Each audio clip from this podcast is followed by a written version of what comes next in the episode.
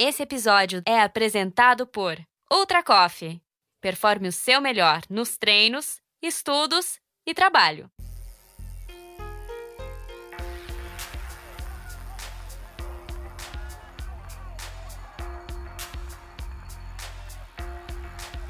Bem-vindo ao MTB Pass, um podcast que te leva para dentro do mundo do mountain bike. Eu sou a Viviane Faveri e a cada 15 dias trago aqui entrevistas com algum personagem do mountain bike mundial. O convidado de hoje é o francês Jordan Sarrou, de 29 anos, uma das grandes estrelas do MTB atual, parte da equipe Specialized Factory Racing. Sarrou se consagrou campeão mundial de XCO no ano mais difícil da história, 2020 em uma corrida que fez jus ao ano com muita chuva e lama. Em 2021, Jordan Sarru honrou a camiseta de campeão do mundo, apesar de não ter tido nenhuma grande vitória nas Copas do Mundo. E aqui comigo, para conduzir essa conversa, o Nicolas Sessler, direto da Espanha. Nico, eu estava na expectativa de aprofundar o papo com o Jordan, assim como foi com os parceiros de equipe dele, o Chris Blevins e a Hayley Batten, mas não foi tão fácil assim, né? O que, que você achou? É, às vezes é um típico, típico francês, né, Vivi? No bom sentido, um cara extremamente simpático e aberto, o que me impressionou, mas demorou um pouco na conversa, né? A gente sente que ele foi meio que esquentando o motor diesel aí, pouquinho a pouquinho. No, a gente vê que no começo, eu acho que talvez até uma barreira linguística, né? Uma uhum. vez que o inglês para ele também não é a, a, língua materna, e ele mesmo fala: Ó, oh, eu tive que me esforçar muito ao sair de uma equipe é, francesa, foi um dos temas que a gente tocou, né? Escuta, você sempre participou de equipes com um core, com uma cultura muito francesa. Como foi sair disso e ir para uma Specialized Factory Racing? E um dos pontos que ele comentou foi a barreira linguística, ter que se esforçar para aprender uma nova língua e tudo. Mas, pessoalmente, eu achei que ele fala super bem e se expressa de uma maneira fantástica. Concordo. Acho que o, o inglês dele evoluiu rápido até. E... Mas eu senti ele mais tímido comigo do que com você, não sei porquê. Uma barreira linguística feminina, masculina, não sei. Eu, eu comentei com ele, né? Eu acho, acho que a partir desse ponto talvez tenha liberado um pouco o fato de eu já ter corrido com ele na estrada alguma vez. Fora do mountain bike também, uhum. alguma vez que já tinha corrido com ele no mountain bike, e algumas provinhas de estrada que eu corri onde ele estava usando como treino, preparação, na época que ele corria pela equipe de base da G2R, que é uma outra equipe Roll Tour. E, e na categoria Sub-23 a gente chegou a competir algumas provas um, uns contra os outros, e, e, eu comentei, né, eu fiz a brincadeira, escuta, você lembra dessa prova, Tour de Savoie, não sei o quê? Ele falou, pô, é verdade, eu estava correndo lá também. É. E eu acho que depois desse ponto ele até deu uma certa relaxada, começou a se abrir um pouco mais, né? Sim, eu acho que o que não ajudou foi a minha gafe de largada, né, Nico? Eu abri a entrevista com a pergunta errada. E aí, como que tá a preparação para o Cape Epic? Olha, tá fantástica, mas eu não vou, né? Foi exatamente isso. Gente, olha que doida. Eu preparei a pauta e abri a entrevista com a pergunta errada, porque o Saru não vai fazer a Cape Epic esse ano. Quem vai fazer são os companheiros de equipe dele, o Blevins e a Hayley. E, inclusive, o Blevins vai fazer com o Matt Beers, que é o sul-africano, que fez com o Saru no ano passado e eles ganharam. Então, como o próprio Saru estava na África do Sul também, treinando lá, fazendo a pré-temporada lá, mas se preparando para ir para Petrópolis, deu um, um, mix aqui na minha cabeça e eu estava crente que, que ele ia defender o título lá com o Matt mesmo já tendo entrevistado Chris Blevin, sabendo que era ele que ia fazer a corrida com meta. Enfim, é, coisas de, de vida humana mesmo, não tem nem o que falar, gente. Olha, eu peço desculpas, mas acho que é, no final o Saru levou numa boa, não ficou, é, não, não ficou chateado nem nada. Na verdade, acho que isso não atrapalhou muito a conversa. Não, maneira nenhuma. Eu acho que ele achou muito normal. E o que eu acho que ele achou mais legal, né, e até do papo com, com a gente, ele comenta justamente sobre como foi essa experiência do Cape Epic, que é muito legal, né, que eles entraram no ano passado e venceram. E ele comenta sobre a preparação dele para essa temporada, que é muito importante, sobre a expectativa dele para a primeira Copa do Mundo no Brasil, que é um grande objetivo para ele, né? Então a galera aí que está escutando vai poder acompanhar ele de perto aí em Petrópolis e vai ser, vai ser muito legal. São todos pontos que, no final das contas, ele comenta e eu acho que são, são muito válidos, né? É isso aí, então, Nico. A gente vai deixar o ouvinte com essa entrevista super bacana com Jordan Sarrou, francês da cidade de Saint-Étienne, perto de Lyon, um pupilo do, da lenda Julien Absalom. Com vocês, Jordan Sarrou.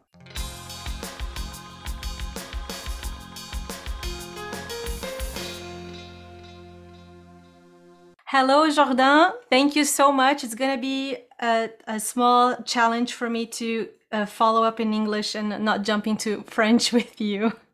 Thank yeah, you so much for for uh, your time. Uh, nice to meet you guys. I'm happy to be here with you. Thanks. Nico, thank you for joining us again. It's always amazing to have you co-hosting the show with me. Yeah. Oh, the pleasure is ours when uh, we speak with someone uh, of the level of Jordan.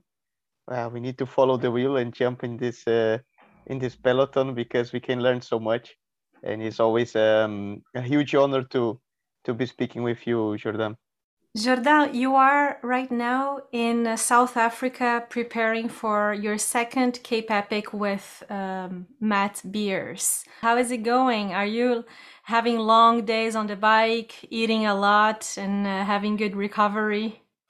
Uh, I didn't know that I I'm racing Cape Epic uh, with Matt this year. Oh really? Uh, Sorry. racing Cape Epic. No, okay, no. so I just made up that story.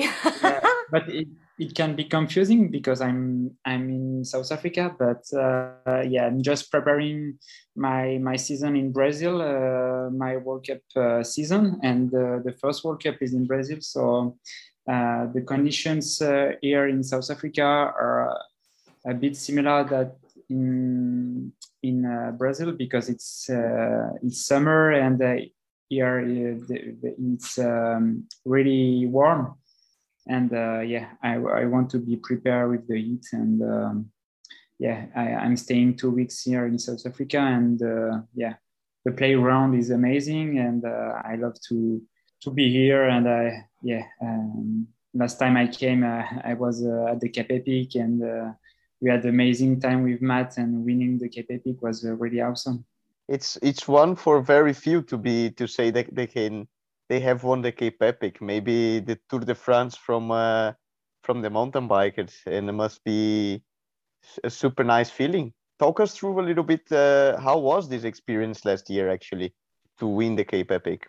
Yeah, uh, I didn't expect to to win uh, the Cape Epic. Um, we plan to to be uh, really good at the start of the Epic with the prologue. Uh, we expected to to win the prologue, and we did it. And um, yeah, day by day, uh, we we extend a little bit uh, our gap, and uh, yeah, we managed to to to be in yellow uh, every single stages, and it was awesome. Uh, just a, a, crazy week with all the team and uh, and uh, Matt also. I discovered a really good guy, and uh, I didn't know him before Cape Epic. We just be in touch, um, yeah, by uh, by WhatsApp, and uh, yeah, it was just a crazy feeling to meet him two days before the Epic, and yeah, the I think the things that uh, made difference is uh, we had uh, similar level and uh, yeah uh, we were really strong and uh, yeah we did it. So really good memory for sure. Yeah that's exactly what i was going to ask because on social media and interviews you made it look like it was a very special win for both of you. I mean for him i can totally understand. He was racing with you and also he was um, he mentioned Burry Stander, which was the only South America yeah. South African to to win the race, and he said that he never thought he would achieve that level, and he not only achieved, but he was racing with you, such a legend. In fact, he won the you won the world champion on the, on the hardest years of all times during the pandemic. Congrats for that. But um, why? What made it so special to win that Cape Epic? Of course, winning is special, but what was it that made it so extra special? simply because it's one of the hardest race ever. Uh, it's eight days full gas. Uh, yeah, it's like marathon uh, marathon day every day. I didn't train a lot uh, before Epic uh, for for Epic. Uh, I just did some yeah some um, cross country races and not marathon races. So yeah it's not it was not expected to win it. So yeah this is why uh, we are really really really happy about the the winning. Yeah for sure it can be happy when you say i don't want to win but i won. It's like uh, you must be in a really good shape certainly not many riders can uh, can say that as a road rider jordan many people in brazil certainly will not know but you also have a little bit of experience on the road as well being French, you have raced some um, some races for uh, Chambéry, which is like the dev- development team of um, H AG2R. Uh, and when you compare the demands of racing at the highest level in cross country with racing on the road, uh, what would you say that makes one harder or the other, or is just different? Um, I think um, I think it's different for sure because uh, it's uh, longer stages and uh, also yeah it, it depends on the race but it can be one day race uh, or a stage race but it's for sure longer and um, uh, maybe we we have some some good capacity as a mountain biker and I think if we train more on the roadside, uh, we can be strong. Uh, this is why why uh, uh Van or uh, Pidcock uh, are good on the road and good on MTB. So yeah, I think we can be really strong also in the in the roadside. Do you have any plans on the on the career? Let's say to mid long term to do something like uh, Wielermoos did or um, or others that have changed, done the, uh, the, switch? Yeah, I like also to race uh, road bike, but with the evolution of mountain biking, uh, I let road uh, races a bit uh, on the side. But um, yeah, I like also the the road races um, uh, maybe in the future uh, I could race some some uh, road races, but not uh, fully focused 100% uh, uh, on the road races because I I, I love mountain biking and um, I will not go 100% for road bikes. Does it reflect your preference as a rider and as a in training? Do you prefer volume or actually the opposite? Do you prefer intensity training more than volume? Uh, I like to mix uh, to mix volume and uh, intensity. Um, you have to be really really good in both uh, sides for as a mountain biker. You have to be uh, yeah an endurance guy and also um, a punchy guy. Uh, you have to work also on the um, on technical skills uh, yeah, it's really complementary skills to be a mountain biker. And um, yeah, I like uh, I like to ride my road bike for uh, four five hours uh, some days when uh, when it's sunny and uh, yeah, I like to enjoy yeah to do some hours on my saddle. But I also yeah, like to to to go over my limits and push my limits to to be the best. You have always ridden for really close uh, i wouldn't say smaller but uh, really french teams with the french culture. How did it switch to specialized factory which is a, a really international worldwide uh, team with um, a more um, international oriented approach as we can say helped you to step up a level uh, yeah, uh, definitely. Uh, you are really. I'm agree with you. Um, yeah, in the previous years, I was more on the French uh, team, and uh, yeah, I was really sitting uh, in good in good position in in this team. and uh, yeah, I think uh, to to be more professional and more um, yeah uh, a better rider. Uh, you, I, I had to to move for a, a more professional team and uh, yeah, to to be more um, um, focused on the the performance side and uh, also to discover new new people, new culture, and um, yeah, uh, different from your country. Uh, it's also yeah uh, a thing uh, I like to to discover new new culture and um, new people who lives in not in the same um, country as as you you entered the team you were the current world champion so you were the inspiration for everyone else. And now it's the team has two other world champions which is quite amazing with Sina and Chris both XCC world champions. How does it feel? Do you feel like you were inspiring them and now they inspire inspire you? How is the atmosphere with all that all those amazing results and riders in the same team yeah, we are lucky that uh, everybody in the team is uh, really in good shape and did some amazing results last season. Uh, I think um, I will say it's not inspiring, but we help each other, and uh, this is why we we can go really high. And uh, yeah, also from the girl side and the boy side, it's really really good and uh, I'm really happy about uh, the team I, I, I, I, am in, and um, I also um, the team, uh, the staff, and uh, also the the specialized uh, guys. Uh, they uh, listen the riders and yeah to develop products and everything. So it's really important for me to be also yeah listen. Cool. I have also another question. Is like French cycling. You have so many big guys throughout the history.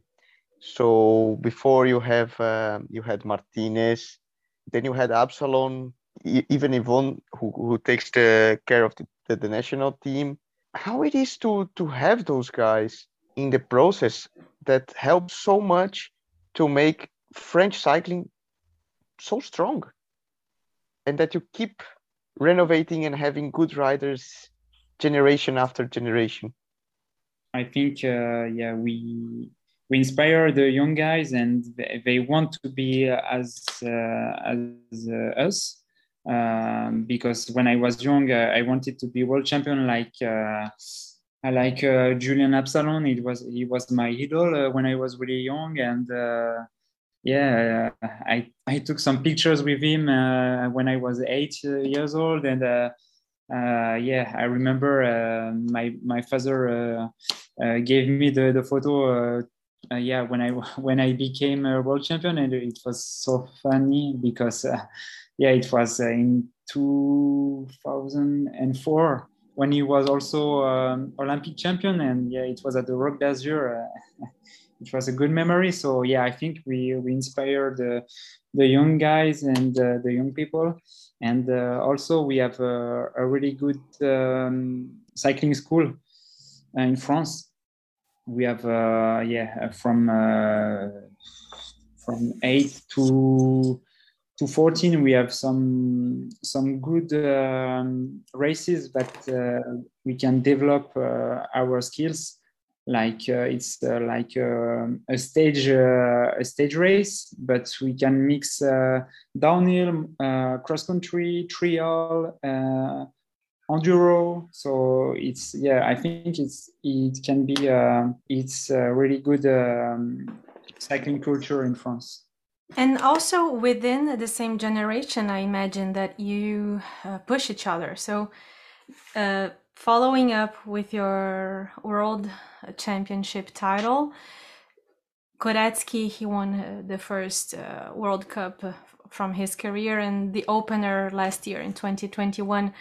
Uh, do you feel like those things, and then you see Titouan Carod is also like riding super strong in the field, and then in the women's we see Loana. Whoa, what an incredible year! Uh, it's it's it, we look from uh, outside and we see that the French the Frenchies they are such a strong crew. how does it like? Are you guys friends? Do you ride together? Um, yeah, we are a really a good team in the French uh, team. Um, you know, we are uh, all um, in good uh, in a good atmosphere, and uh, uh, some guys are really close and really friends. But um, we are not all friends, but we are in really good mood and uh, at the races at the training camps uh, we are really in good mood and uh, i think uh, yeah it's it's really good points also to to push each other and um, yeah in a good atmosphere it's really important. Nice um, I'm gonna go back a bit. Uh, we, we've been talking more about where you are in your life right now as an athlete, but um, going back to winning uh, World Championships Elite 2020, can you describe what that meant to you? Were you expecting to be on a, such a good day? Yeah, I didn't have many days in my life uh, as a rider like uh, the the World Championship uh, day. Um, yeah, it was incredible um, feeling. Uh, I I could push my pedals uh, I didn't feel an, uh, anything on the on the pedals, and uh, yeah, uh, the day was really crazy uh, because I didn't feel the pain, and I was really strong also mentally, and um, yeah, it was the perfect day. all the stars were aligned, and yeah, it's a really good memory for sure. Nico, you probably remember all the news that that came out when uh, Jordan won.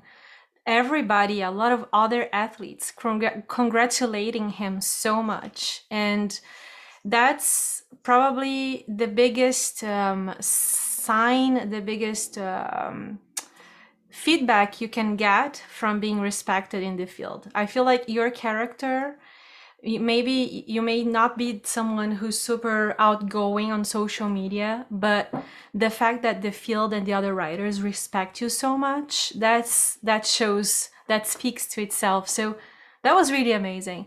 And talking about my personal experience my husband Raphael Gagné he was beyond excited when when he saw you win. And i just wanted to share that that he says that he's uh, he says like he has major respect for you. nice.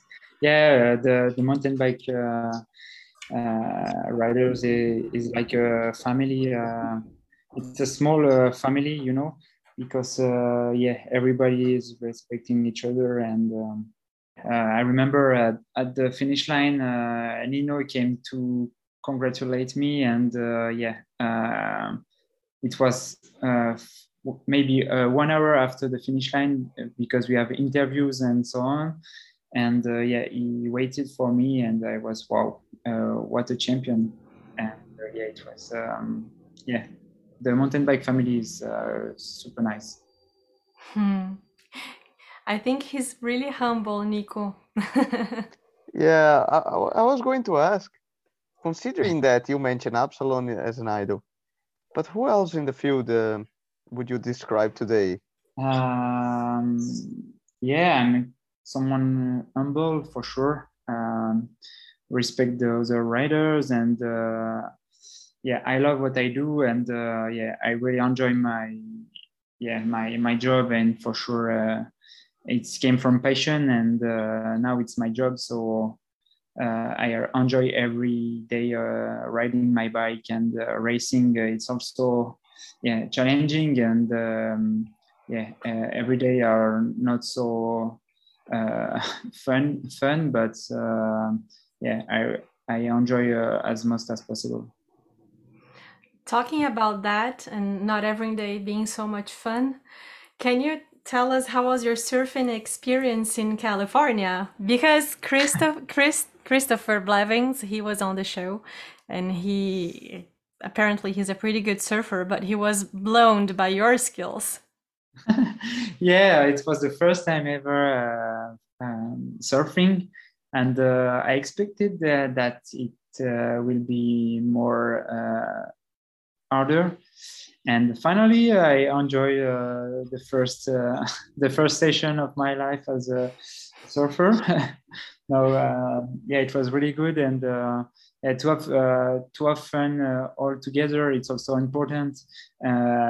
beside the yeah, beside the training, to have some some yeah some some days off and enjoying uh, other things uh, to go uh, shopping or to go yeah to go or surfing like this it's it's really important also to to build the team do you have other passions in life besides the bike yeah i love uh, every uh, every sports uh, outdoor sports in the winter i like to ski mountaineering also cross country skiing uh, I love to be in nature and um, yeah, that's it. nice. Thanks. Well, now going back to the beginning of this conversation, remi- remembering that I thought you were going to race Cape Epic in a few weeks, uh, and you uh, went straight to that, um, uh, to the fact that you're actually going to Brazil to race the World Cup, so, which is pretty cool. How how is that? How is the preparation? What are your expectations to to start the season there? Yeah, it's a, a new course, and uh, yeah, the, I think it will be a massive event because the Brazilian fans are crazy, and uh, I really, I, I really, uh, yeah, uh, expecting uh, a good um, yeah a good uh, environment. there. Yeah a good trip there and uh, yeah i think it will be really good because uh, it's yeah a new course a new race uh, uh, new area. So yeah it will be massive i think is it really hot and humid where you are right now? Because it is going to be really hot and humid. Um, it's really hot uh, where i am currently but not so humid.